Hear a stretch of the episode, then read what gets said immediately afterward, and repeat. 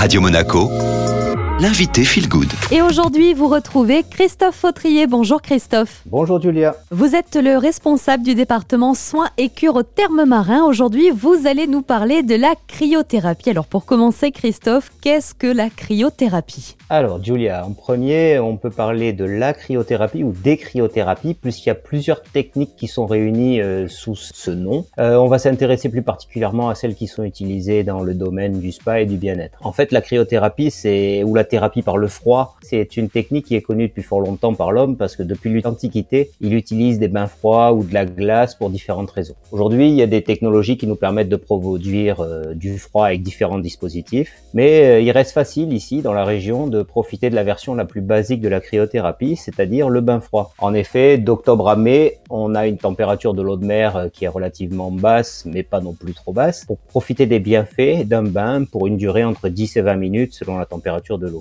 En fait, ça va beaucoup stimuler les défenses immunitaires et il y a pas mal d'adeptes des bains hivernaux qui pourront témoigner de ça. Une autre option, c'est de proposer ça pour les sportifs parce qu'une dizaine de minutes dans l'eau de mer après un effort, ça amène une bonne récupération à condition que ce soit fait dans les 20 minutes qui suivent l'arrêt de l'effort. Et comme vous le disiez au début, Christophe, il y a plusieurs cryothérapies, on peut dire les cryothérapies, plusieurs méthodes. Est-ce que vous pouvez nous les présenter? Il y a d'abord des dispositifs électriques il y a des petites cellules qui s'appellent les cellules de Pelletier qui transforment l'énergie électrique en froid. Au terme marin, nous utilisons euh, cette technologie sur des applications minceurs ou des applications euh, anti-aging. On peut proposer des protocoles pour lutter contre les surcharges graisseuses localisées et des traitements combinés en synergie avec des cosmétiques pour les applications plus esthétiques. Dans les choses plus spectaculaires, il y a les dispositifs à l'azote soient du jet d'azote localisé qu'on peut trouver chez le kiné ou les cabines qu'on commence à voir comme des tubes dans lesquels on injecte de l'azote à basse température et on stimule tout le corps. Et enfin, le summum, il y a les cabines de cryothérapie et corps entier à température extrêmement basse, aux alentours de moins 110 degrés, qui font une apparition très remarquée depuis plusieurs années. Ces installations permettent d'exposer le corps dans son ensemble, y compris la tête, à des températures extrêmes et cette stimulation de tous les récepteurs cutanés va entraîner une réaction du système nerveux central qui déclenche plusieurs réactions physiologiques qui aboutissent à des effets anti-inflammatoires, antalgiques et qui produisent de la sérotonine qui est l'hormone du bien-être. Donc on se sent très bien après.